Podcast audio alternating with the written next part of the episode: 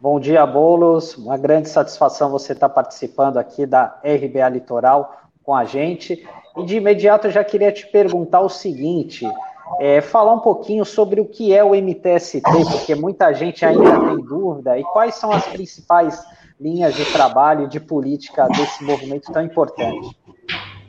Bom dia, Sandro. Bom dia para a Tânia, bom dia para o Douglas, para todo mundo que está acompanhando a gente na RBA Litoral. Sandro, primeiro quero agradecer pelo convite. Estava é, ouvindo vocês agora. É, hoje é uma manhã triste, né? O Brasil perdeu mais de 4 mil vidas ontem. Estava ouvindo Douglas dizer, de fato, é, vidas, mortes que eram evitáveis. Né? Se tivesse comprado vacina a tempo, se tivesse feito as medidas básicas de isolamento sanitário, é, se tivesse não optado pela política do genocídio. Então, expresso aqui, antes de qualquer outra coisa, a minha solidariedade a todos os familiares, a todos os amigos, a quem perdeu entes queridos, não só ontem, mas durante toda essa pandemia. Olha, Sandro, é, o MTST, eu, com muito orgulho, milito há 20 anos no Movimento dos Trabalhadores Sem Teto, ao lado das pessoas que não têm casa, que não têm o básico né, para a gente poder ter uma dignidade. Né? Para a gente poder ter uma vida digna, a gente precisa ter, ter comida na mesa e ter um teto. Acho que esse, esse é o, o, ponto de partida é, para qualquer ser humano. E no Brasil, lamentavelmente, mesmo a gente sendo um país rico, com enorme potência, nós temos mais de 7 milhões de pessoas que não têm moradia digna. E por isso, já há mais de 20 anos, surgiu o movimento dos trabalhadores sem teto. É uma pena que uma causa tão legítima, tão justa, seja alvo de tanto preconceito. Sabe, eu, na campanha eleitoral do ano passado, é, tive que passar uma parte importante do tempo explicando o que, que é o movimento social. Né? Explicando que o, o MTST não, não, toma a casa dos outros, não invade a casa de ninguém, que não são vagabundos, pessoas que não querem trabalhar, pelo contrário. Né? As pessoas que fazem parte do movimento social são pessoas que trabalham a vida inteira, uma vida dura de trabalho, é, trabalham de forma precária, né, trabalham sem ter uma estabilidade, sem ter salário digno, que pagam aluguel e que às vezes é, no fim do mês tem que escolher entre pagar aluguel e comprar o leite da criança. São pessoas que moram numa área de risco, são pessoas que moram de favor na casa de alguém, sofrendo humilhações, e que por isso se organizam é, coletivamente no movimento social para lutar pelo seu direito por aquilo que, se o governo cumprisse o seu papel, não precisava nem existir o movimento social com as suas ocupações de imóveis abandonados. E essa é outra parte, né? O MTST não invade a casa de ninguém, muito pelo contrário. O MTST é, permite que as pessoas conquistem suas casas. Faz duas semanas atrás, até saiu um vídeo nessa semana muito bonito na internet. Duas não, faz um pouco mais, faz um mês atrás, foi no comecinho de março, nós fizemos a entrega das chaves do conjunto Dandara, aqui na Zona Leste de São Paulo, 216 famílias que ganharam suas casas através da luta do movimento. O movimento não toma nada de ninguém, né? o movimento luta por, por justiça social, que imóveis que estão abandonados há 30, 40 anos, sem ninguém, às vezes devendo imposto mais do que o valor do imóvel, que nesse caso a lei seja cumprida e esses imóveis sejam desapropriados para moradia popular.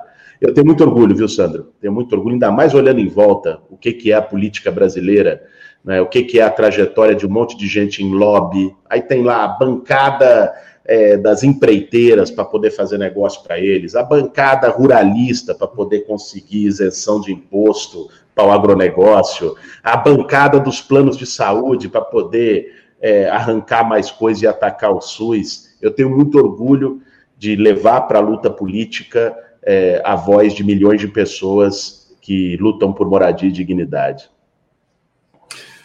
É, bom dia, Bolos. Bem-vindo aqui na nossa RBA Litoral. É, o golpe de 2016, Bolo, ele retirou direitos dos trabalhadores e entregou várias empresas estratégicas para o controle do capital estrangeiro. Né? Nós estamos sofrendo, inclusive, as consequências disso. Você defende é, agora, para a comunicação do povo brasileiro diante dessa situação, é, o cancelamento dessa legislação golpista e a, na eventualidade da vitória das forças democráticas, você defende que a gente deve reestatizar essas empresas privatizadas? Olha, Douglas, o que aconteceu no Brasil nos últimos cinco anos é uma tragédia. Né? Acho que quem está ouvindo a gente, se fizer o exercício de se lembrar como era a sua vida cinco, seis, sete anos atrás e como está hoje, eu ouvi de uma senhora uma vez, lá em Recife, na campanha eleitoral de 2018, conversando com ela, uma senhora numa palafita, ela dizia: Antes, eu tinha certeza que meu filho ia ter uma vida melhor que a minha. Hoje eu não sei o que vai acontecer na semana que vem. É, é, é um cenário de, de roubar sonho, de roubar perspectiva do povo brasileiro que essa turma conseguiu construir. Você citou a, a privatização de empresas. E aqui eu quero apontar para uma questão, porque existem formas de privatização diferentes. Por exemplo, a Petrobras está sofrendo uma privatização por loteamento. A BR Distribuidora foi privatizada. Né? Eles estão é, enfim, vendendo refinarias. Todo mês é uma refinaria nova vendida. E aqui é importante a gente esclarecer para quem está ouvindo a gente o impacto que isso tem na vida das pessoas. Isso não é só uma questão de luta política. Ah, a esquerda é contra a privatização, a direita é a favor da privatização. Não, isso impacta na sua vida que está ouvindo a gente.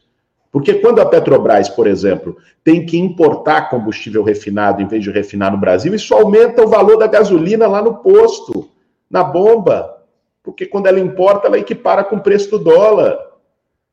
Assim, a, a gente tem que entender o quanto a privatização custa para a nossa vida. Olha agora o preço do, do, gás de cozinha, é um bujão de gás a mais de 100 reais. É um escândalo. Isso também é resultado é, da perda do controle nacional sobre todo o processo de, de produção de combustíveis. É importante que a gente coloque isso. Né? Não existe o que está acontecendo aqui no Brasil em relação ao aumento do preço da gasolina e do gás, é porque eles tomaram uma decisão na Petrobras, nessa Petrobras do Bolsonaro, de equiparar o preço do combustível automaticamente ao preço internacional. Isso não faz nenhum sentido, isso não existe em nenhum país do mundo. Sabe, se, se é, dá um problema num posto de petróleo lá na Arábia Saudita, Dubai, sei lá onde, vai aumentar o combustível em Santos, vai aumentar o combustível em São Vicente, isso não faz sentido. Até porque o Brasil é um grande produtor de petróleo após a, a, a descoberta do pré-sal, sobretudo. Tem condição de extrair aqui, tem condição é, de é, refinar aqui e de fazer a distribuição própria e não equiparar o preço internacional. Então, esse é um dos efeitos da privatização. Isso tem que ser revertido. Naturalmente, isso tem que ser revertido a bem do povo brasileiro. Agora, eu queria, Douglas, também mencionar uma outra medida que foi tomada ainda no governo Temer e que o Bolsonaro, na época, votou a favor e mantém no seu governo, que é dramática para o povo brasileiro, que se chama teto de gastos. Foi aprovada lá em 2016, era a PEC do teto. Né? O teto de gastos foi colocar na Constituição que não pode, olha que loucura, não pode ter aumento dos investimentos em educação, em saúde, em moradia, em saneamento básico no Brasil. Só pode aumentar conforme o aumento da inflação. Não pode ter aumento real dos investimentos num país que está em pandarecos, num país que está destruído e agora numa pandemia. Vocês sabem que o SUS perdeu mais de 20 bilhões de reais só com o teto de gastos né, nos dois primeiros anos da emenda. Esses 20 bilhões de reais, 20 bi, não é 20 milhões, não. Esses 20 bilhões de reais estão fazendo falta agora. Podiam ter virado mais leito de UTI, podiam virar respiradores. Bolos. Arrancaram o dinheiro do então... SUS, arrancaram o dinheiro da educação. Então nós temos que revogar o teto de gastos também. Sim. É uma medida de qualquer governo progressista que chegue lá. Era, não, era essa pergunta que eu te fazer, se faz parte do programa é, das forças democráticas a revogação dessas medidas e como você já, já descreveu aqui no final. Então, você acabou respondendo no final. Não, tem que fazer, Douglas, tem que fazer. Não, não existe governo popular progressista no Brasil que não derrube o teto de gastos. É o que está refletindo no nosso orçamento. Bolos, muito obrigada. Também agradeço a sua presença. E já aproveito aqui a oportunidade para elogiar a sua campanha aqui na Prefeitura de São Paulo, que tocou o coração de muita gente. Então, parabéns para você, para sua equipe. Nessa campanha, resultou, não teve o resultado esperado, mas resultou aí no gabinete paralelo, né? Então, você com a equipe, tá aí na fiscalização, denunciando, fiscalizando. Eu queria que você falasse para os nossos ouvintes, os nossos internautas, qual que é o resultado desse trabalho, né? Se, a, a se você tá uma, é, tem algum contato com o, o, o prefeito Bruno Covas, se ele já atendeu alguma solicitação devido à formação desse gabinete paralelo. Olha, Tânia, primeiro, bom dia, agradeço aí tuas palavras. É, o gabinete paralelo foi uma iniciativa que a gente tomou depois que terminou a campanha eleitoral de São Paulo, para mostrar que para nós política não se faz só de quatro em quatro anos. Sabe, a, a, a política no Brasil virou, né, pra, na cabeça de muita gente, uma forma só de carreira, de promover o político, de dar benefício para político, do cara ir lá e para poder né, falar uma coisa bonita na época da eleição, depois ganhar e fazer o que quer. Essa não é a política que a gente acredita. Para mim, política é realizar um projeto de transformação, política é realização de sonhos, política é realização de ideais. Política precisa voltar a ser isso. Deixou de ser, mas precisa voltar a ser isso. É, isso nós expressamos na nossa campanha. Eu acho por isso que a nossa campanha, apesar de não ter ganhado as eleições, é, teve mais de 2 milhões de votos em São Paulo, engajou e mobilizou muita gente, despertou a esperança em muita gente, porque a, a gente voltou a fazer política com sonho, voltou a fazer política com, com olho brilhando. Isso é fundamental que a gente leve adiante. O gabinete paralelo é isso, é dizer, olha, nós, nós não ganhamos a eleição, ganhou o Bruno Covas, mas tem uma parcela importante da sociedade que aposta no, no, projeto que a gente defendeu. Então nós temos que organizar uma oposição que seja uma oposição, ao mesmo tempo que faça ali a marcação cerrada, que fique em cima, que fiscalize, que cobre, que não deixe ter sacanagem, e ao mesmo tempo uma oposição que proponha, que diga o que quer fazer, que diga o que é melhor para a cidade.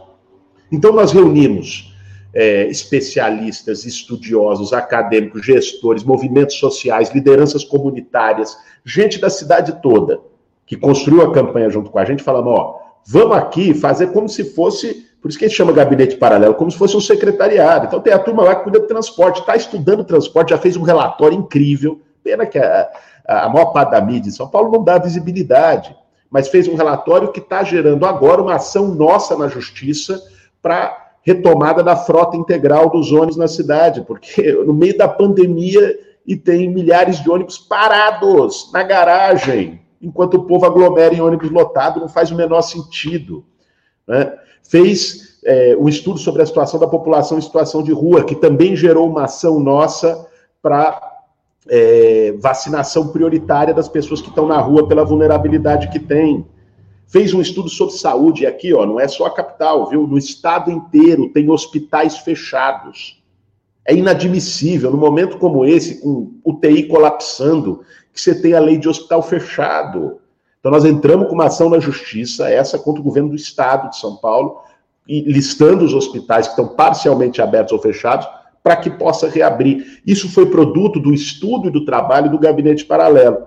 E fizemos uma, uma diálogo, uma interface com a bancada do PSOL aqui na Câmara Municipal de São Paulo, com a bancada da oposição, do PT, todos os, os partidos de oposição, e apresentamos seis projetos de lei a partir da discussão que foi trazida na nossa campanha, construída no gabinete paralelo, projeto de lei sobre várias áreas, sobre criação de frentes de trabalho, no momento que nós temos um grande desemprego no país todo, sobre reabertura de leitos de hospitais que estão fechados, né? sobre transporte público, moradia popular, é, renda básica, uma série de medidas que são necessárias na pandemia. Porque você pega, é, a gente estava falando de isolamento, lockdown.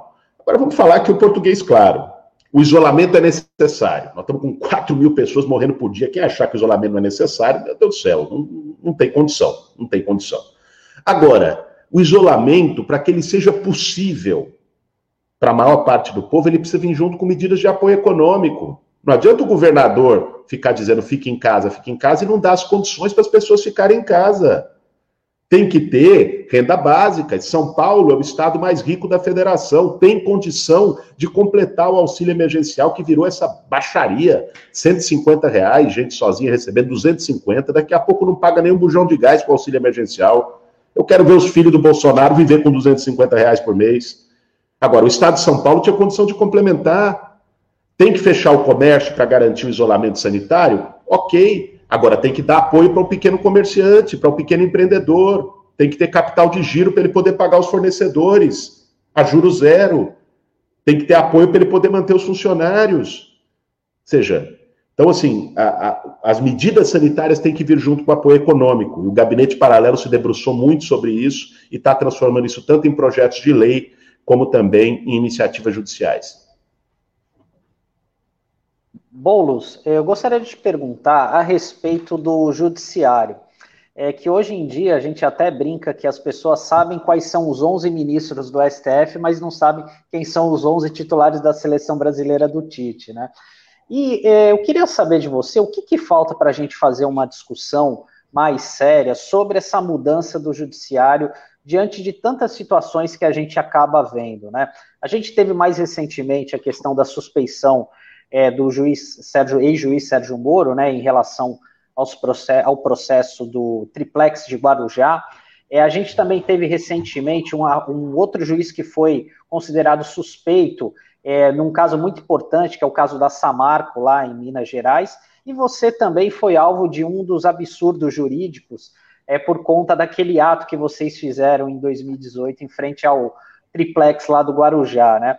Queria que você falasse um pouquinho desse dessa intimação que ocorreu, né, dessa denúncia que foi aceita aí, é, feita pela, pelo Ministério Público Federal contra você em fevereiro, e também falar um pouco dessa questão do, do judiciário. Não está na hora da gente começar a mexer, é, fomentar ainda mais essa discussão? Olha, Sandro, nós vivemos no Brasil um processo que foi doloroso, um processo que causou muito prejuízo ao país que foi a de politização da justiça. O judiciário, ele tem que julgar, né, e deveria julgar de forma isenta. É claro que para isso nós precisamos ter medidas também de maior democratização do judiciário. Todo poder tem controle social, o judiciário também precisa ter. Né? O executivo tem controle social a cada quatro anos pelo voto, o legislativo também. Qual é o tipo de controle social que tem o judiciário?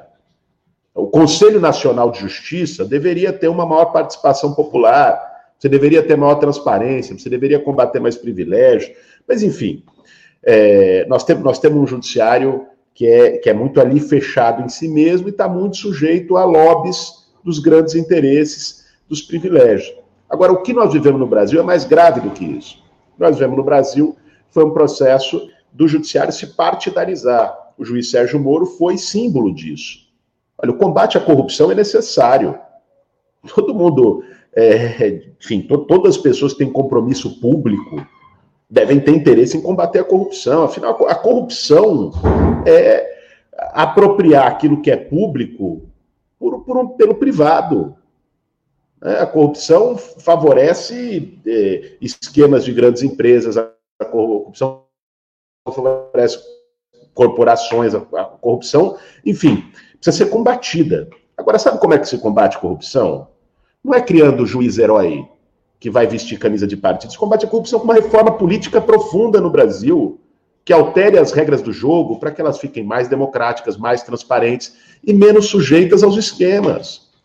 Ao invés de fazer isso, eles criaram um espetáculo, um espetáculo com apoio de grande parte da mídia, né? um espetáculo que teve o objetivo, naquele momento, de fortaleceu o, o, Temer para tirar a Dilma, que teve o objetivo de tirar o Lula, botar ele na cadeia para o Bolsonaro ganhar a eleição, e depois o cara que construiu tudo isso aí, que foi o Sérgio Moro, vira ministro do Bolsonaro. Estava tá, desenhado desde o começo. Agora, o Supremo Tribunal Federal, com três anos de atraso, reconheceu essa, essa suspeição. Espero que isso sirva de alerta para que, que o necessário combate à corrupção não seja usado como pretexto, mais uma vez no Brasil, é, para atender interesses é, inconfessáveis. Agora, o, o, que, o que aconteceu comigo lá no caso do, do Guarujá, do, do triplex, é, é uma, uma, palhaçada, uma esculhambação. Né? É difícil levar a sério, inclusive. E o, o movimento social, o Povo Sem Medo, o MTST, fizeram manifestações é, lá em 2018 para denunciar né, lá, no, lá, lá no triplex o, o que estava sendo montado, essa farsa que o próprio Supremo agora já reconheceu como uma farsa.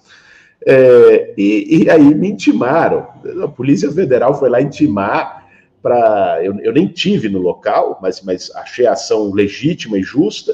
Mas for, foram, foram me intimar, me responsabilizar e depois agora aceitar uma denúncia é, com, assim, revirando o Código Penal avesso, diziam, eu estou sendo acusado por, por uh, suposto dano a bem próprio. Boulos, era a teoria do domínio do fato. É a teoria do é domínio escândalo. do fato. Você pensou, né? Então você já está rolado como réu. Mas, mas, não vai dar nada, viu, Douglas? Isso aí eu, eu, eu, tenho certeza, não é possível, é um negócio tão sem pé nem cabeça que, que, que, não vai dar nada. Mas é uma expressão dessa, dessa politização, dessa partidarização do Poder Judiciário que precisa ser combatida. Ainda nesse assunto, Boulos, no dia 14, o STF vai se reunir em plenário para ou ratificar ou caçar a decisão do ministro Faquim que restabeleceu os direitos políticos do Lula. Queria saber qual a tua expectativa com relação a esse julgamento dia 14, mas eu queria te, também é, te fazer uma outra pergunta, que você, na tua condição de liderança, é, já deve ter pensado muito sobre isso e, e acho que muita gente gostaria de ouvir tua opinião sobre isso. Nós assistimos uma resistência contra a agenda neoliberal em toda a vizinhança aqui. Né? A gente pode citar a Venezuela, a gente pode citar a Bolívia, a gente pode citar o Equador, a Argentina, o Chile, né? Todos estão no movimento é, de enfrentamento para valer da agenda neoliberal, que é a agenda que hoje toca a política e causa esse sofrimento todo nosso, para o nosso povo. Bolívia, Argentina, Venezuela, enfim, a gente já, já citou são alguns exemplos disso. Aliás, no Chile, inclusive, a constituinte chamada tem paridade de gênero, que é uma questão extraordinária. O Bolos, por que, que o Brasil está na contramão dessa tendência? Por que, que a gente, nesse contexto, permanece sendo uma espécie de vanguarda do atraso? Olha, Douglas, Primeiro, em relação ao julgamento do dia, do dia 14, eu espero que o, que o plenário do Supremo Tribunal Federal é, faça justiça, né? É, leve em conta tudo que a gente viu daquela troca de mensagens de Moro, Dallagnol, procuradores, que mostra, assim, a, de maneira clara e evidente que foi um processo é, fraudado, foi um processo com influência política, e que, portanto, anule, confirme a, a anulação da sentença, é, que é um ato de justiça. Né? Não só para o Lula, é um ato de justiça na democracia brasileira, porque senão daqui a pouco né, não gostou de alguém, tira. Não gostou de alguém, mete um processo mandrake ali, faz um acordo e tira. Como é que é isso? Que democracia é essa? Que só pode participar da eleição é, quem os poderosos gostam. Não dá, não dá. É um precedente muito grave o que foi feito, é importante que ele seja desfeito. Agora, deixa eu te dizer, Douglas, sim, é, o Brasil tem uma, nosso povo, uma história de lutas histórica e, e muito importante. É, assim, isso não precisa nem voltar tanto atrás. Né? Lutas recentes. O Brasil, é, porra, o povo foi às ruas no meio de uma ditadura militar no movimento das diretas já. Né? O povo foi às ruas depois para derrubar o, o, o, Fernando Collor, garantiu impeachment. Nós tivemos as ruas do, nas ruas durante, durante muitos anos, os movimentos sociais organizados, mobilizados. O que, que eu acho que aconteceu é, nos, últimos, nos últimos anos no Brasil? E isso pega também ainda parte do período Bolsonaro. A outra parte tem a ver muito com a pandemia. Né? Hoje, por exemplo, eu sinto que há uma um, indignação muito forte da população é, com tudo que está acontecendo, mas ao mesmo tempo há também o um medo de ir para a rua com, de, com multidões, justamente pelas condições sanitárias. Mas antes disso já vinha tendo dificuldade de mobilização. Sabe o que eu acho que aconteceu, Douglas? Eu acho que isso tem a ver com o processo de cansaço e de antipolítica que se desenvolveu no país, que foi produzido no país, melhor dizendo. Né? Então, a, a, política ela foi sendo desmoralizada. A ideia de que ah, político é tudo ladrão. Essa turma aí que está na rua é a turma da boquinha, é a turma que quer interesse próprio. Quem faz greve? Ah, esquema do sindicato. Ah, o movimento social está levando. Esse tipo de discurso foi ganhando força e se generalizando na sociedade. É, o sentimento de que política é uma atividade que não presta. E olha, uma parte da população construiu esse sentimento, é, em parte também porque a política se distanciou do povo, a política se distanciou das pessoas. Né? A democracia que a gente viu é uma democracia muito limitada. Isso, mas isso com, com contexto de lava-jato, contexto, a mídia batendo nisso, criminalização de movimento social, se criou uma ideia, em parte importante da sociedade, que é, movimento social, sindicato, ir para a rua, luta política, é uma coisa que tem alguém ganhando por trás, é uma coisa que não vale a pena, é uma coisa que não leva a lugar nenhum, né? é uma e, e esse sentimento é um sentimento que apassiva a sociedade. Esse sentimento gera impotência na sociedade. E foi isso que a gente viveu no último período. Não foi falta de esforço do movimento social, sabe? Eu digo isso como, como testemunha direta. O que nós chamamos de mobilização nos últimos anos, mesmo pega no primeiro ano de governo Bolsonaro, né? 2019, praticamente todo mês a gente chamava Frente Povo Sem Medo, a Frente Brasil Popular, os movimentos sociais. Só que as mobilizações acabavam ficando, sobretudo, a militância.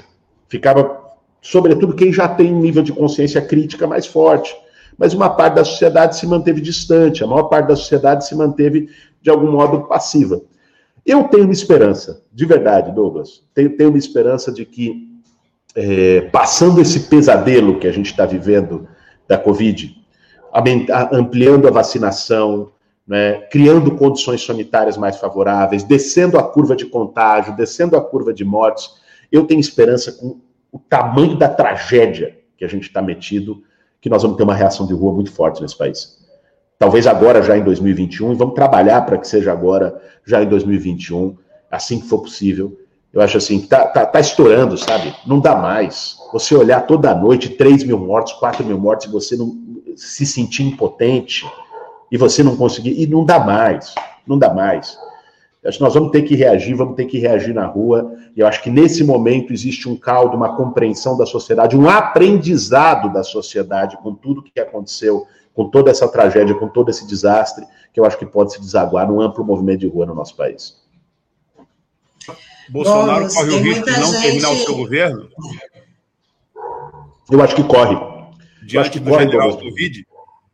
Não, porque não é possível. Não é possível. Como é que isso. Olha, é, o, o, o, o Collor foi derrubado por muito menos. A Dilma foi derrubada sem crime nenhum.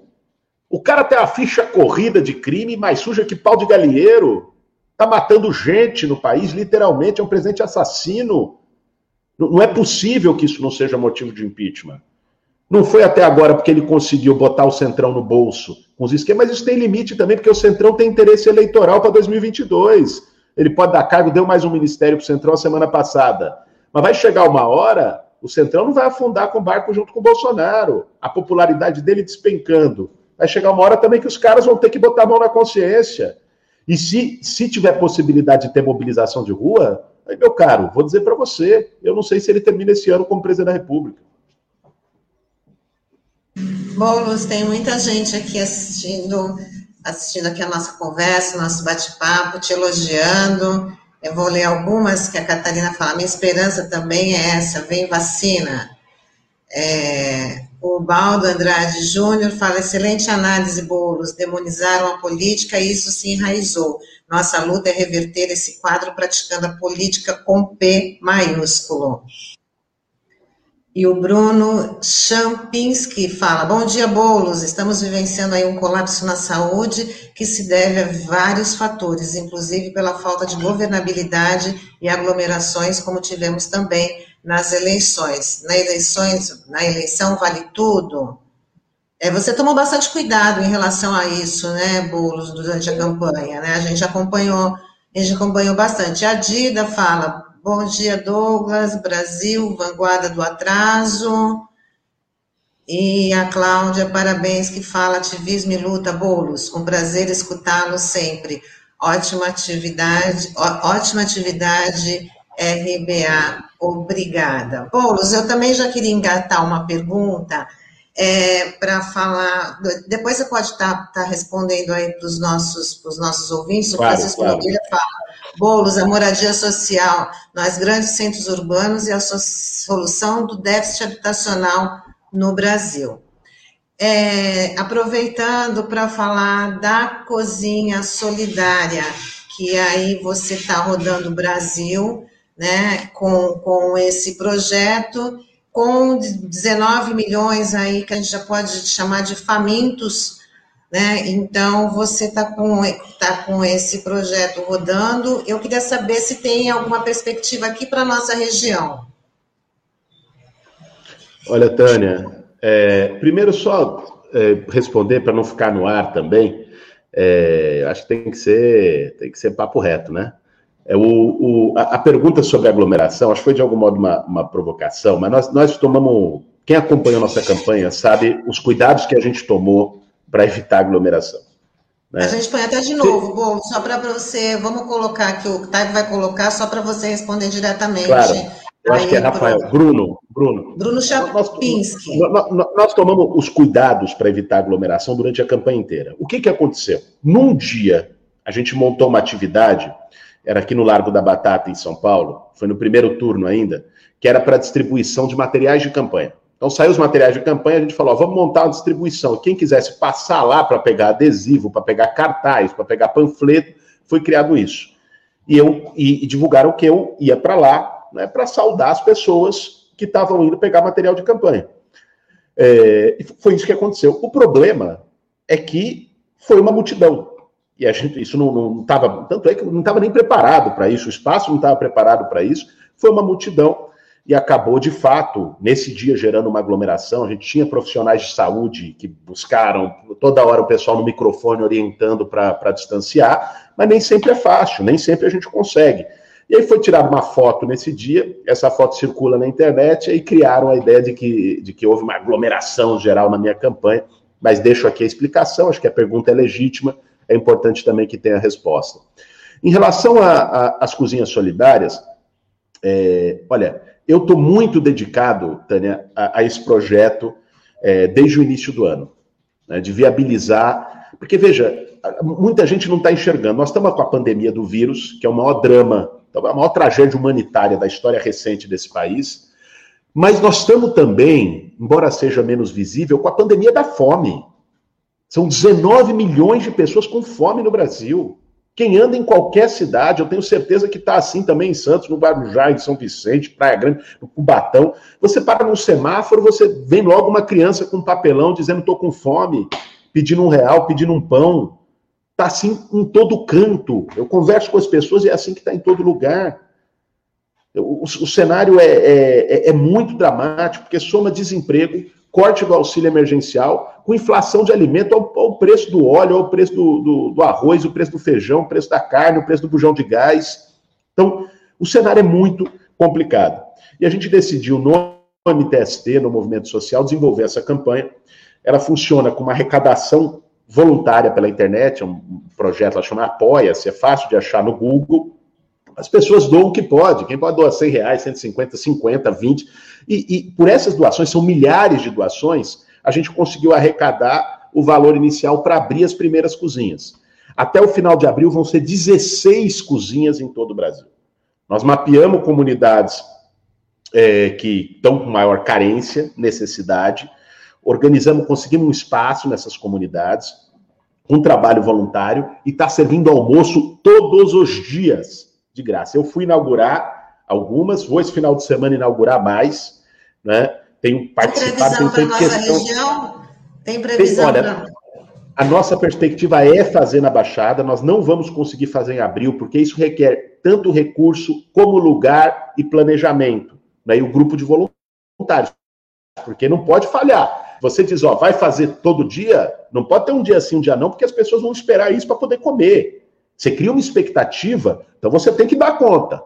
Então, é, a nossa perspectiva é buscar fazer uma na Baixada, se possível já em maio, né, e expandir o, o, o processo das, das cozinhas solidárias por várias partes do Brasil. Está até aparecendo aqui no, no vídeo o link. O link é justamente esse para as pessoas que queiram apoiar. Tem também as pessoas que queiram ser voluntários.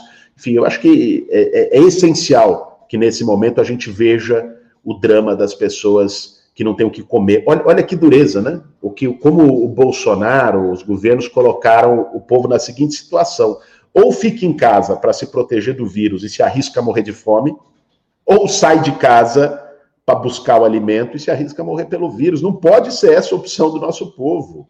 E eu acho que o movimento social está dando exemplo e fazendo aquilo que o governo devia fazer e não faz.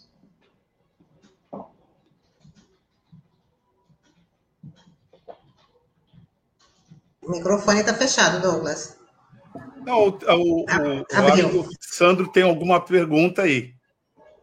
Antes.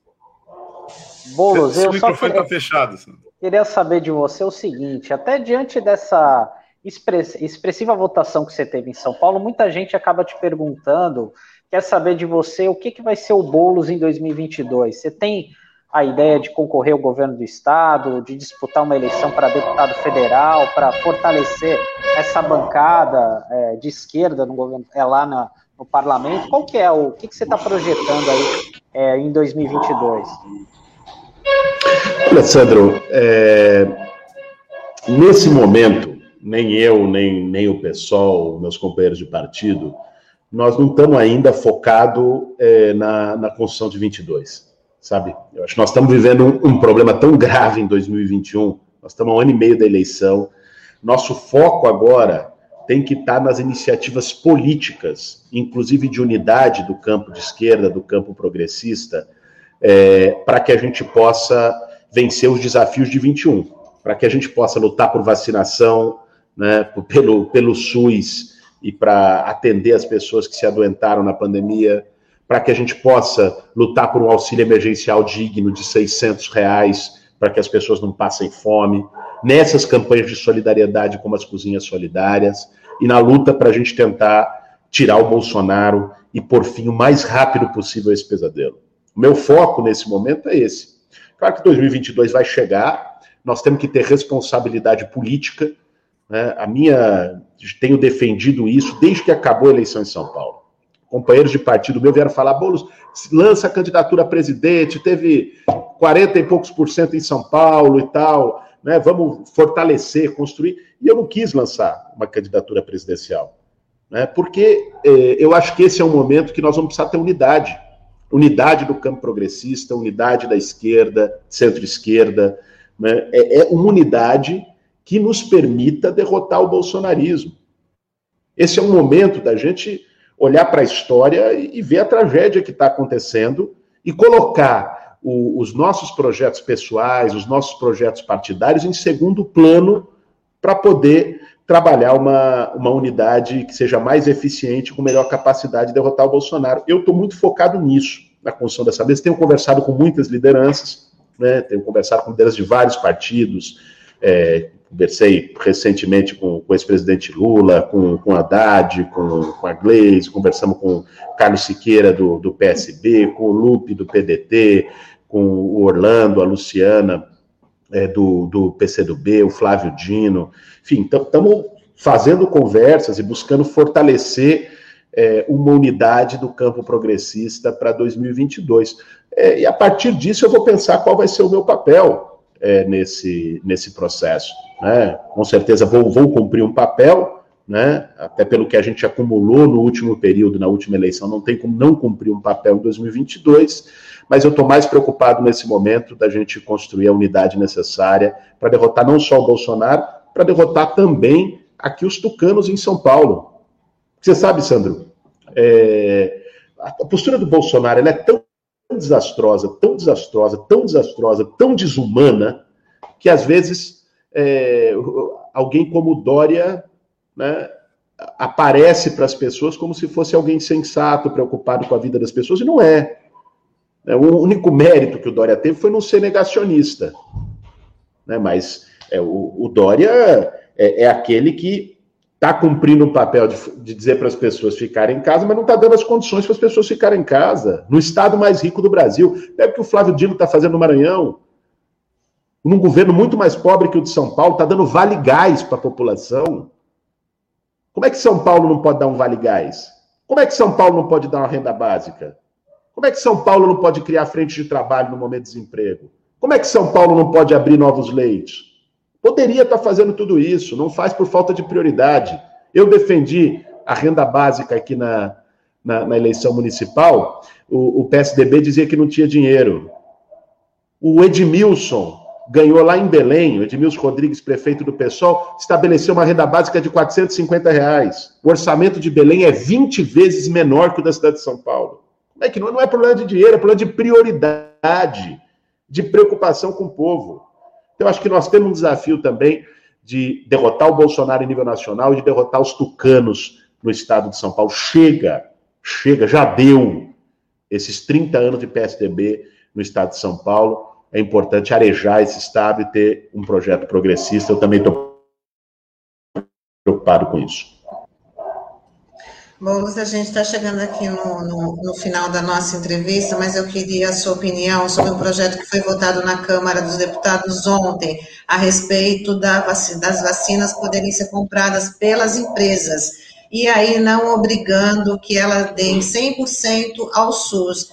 Mas parece aí de fura-fila, né, dos privilegiados e deixando as pessoas que mais precisam, né, não respeitando aí os grupos prioritários. Então, como você vem comentando muito nas redes sociais a respeito desse assunto, eu queria a sua opinião. Essa proposta ainda vai passar pelo Senado, mas a Câmara dos Deputados já deu o sinal verde aí, né? Olha, é uma vergonha. Não tem outra palavra, uma vergonha o que a Câmara dos Deputados aprovou ontem. Como é que. Que história é essa? Assim, quem tem mais dinheiro? O cara é empresário, a família do empresário, o sócio do empresário, o comitê de acionistas da empresa poder se vacinar antes que as outras pessoas? Como é que é isso? Quem tem dinheiro pode se vacinar antes? A vacinação é um direito, não pode ser um privilégio de quem pode pagar. Não está acontecendo isso em nenhum outro país do mundo, que, pelo contrário, o que está se discutindo em outras partes é quebra de patente da vacina para você poder generalizar que é o que deveria estar se discutindo aqui. E os caras estão discutindo, aprovando compra de vacina por empresário. O argumento que eles usam é ah, vai vacinar os trabalhadores da empresa. Ô, gente, trabalhadores da empresa vão ficar com a xepa.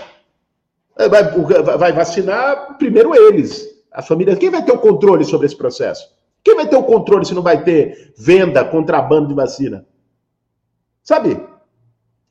Tem o Sistema Único de Saúde, o SUS é que tem que controlar integralmente o processo de vacinação, seguindo os critérios públicos, priorizando quem é grupo de risco, priorizando trabalhadores de serviços essenciais, priorizando quem está se expondo mais na pandemia, priorizando os mais vulneráveis.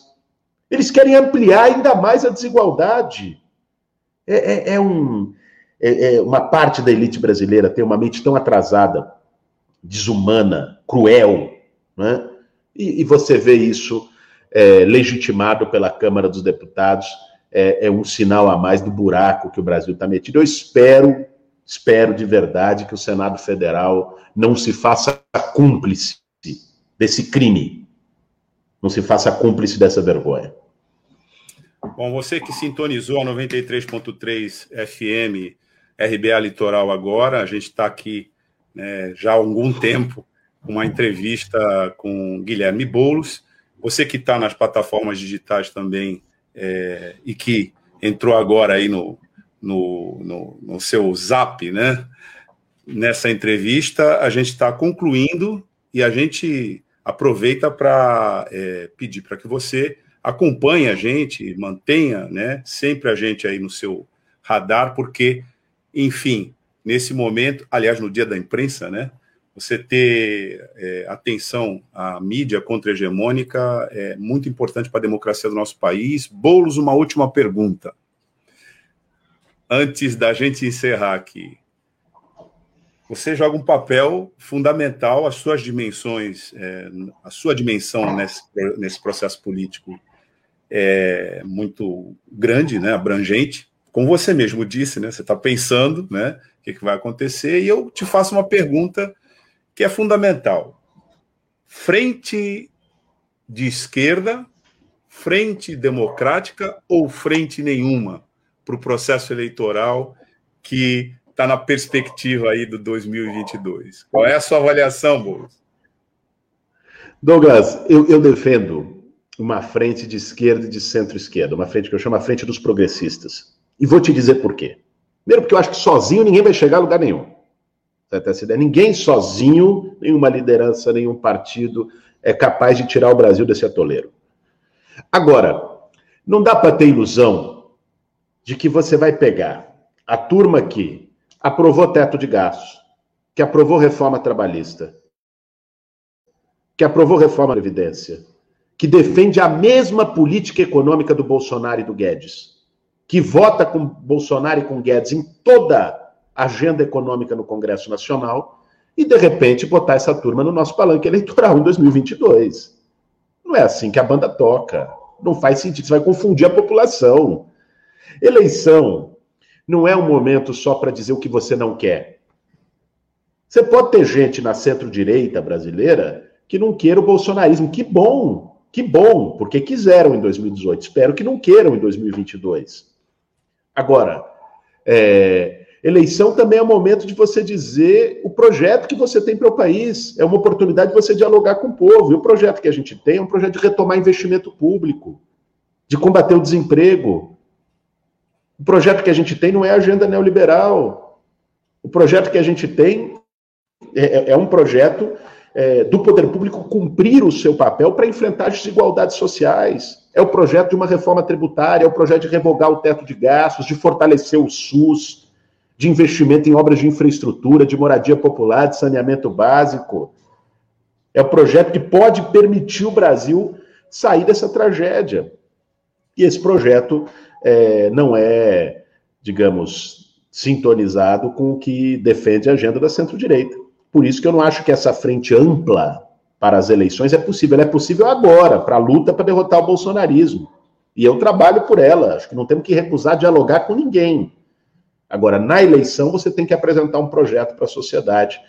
É, e por isso eu acredito que essa frente seja a, a dos progressistas, daqueles que estão dispostos, ao mesmo tempo, de derrotar o autoritarismo do Bolsonaro, mas também de derrotar o neoliberalismo é, do Paulo Guedes, que está levando o nosso povo a tanto sofrimento. E quero agradecer, Douglas, agradecer a você, ao Sandro, a Tânia, agradecer a todo mundo que acompanhou a gente aqui na, na RBA Litoral, uma satisfação poder falar com vocês.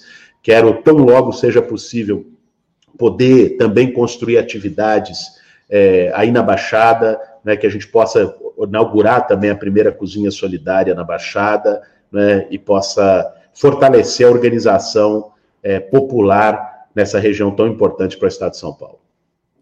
A gente que agradece tua participação aqui no Manhã RBA Litoral, é, deseja boa sorte nessa agenda tão ampla né, e complexa que você está realizando, e a gente vai te acompanhando por aqui, né, no encerramento dessa entrevista, como eu disse, agradecendo a tua participação. Obrigado, Boulos. Obrigado, forte abraço para vocês. Tchau, tchau. Tchau. Boulos, obrigado.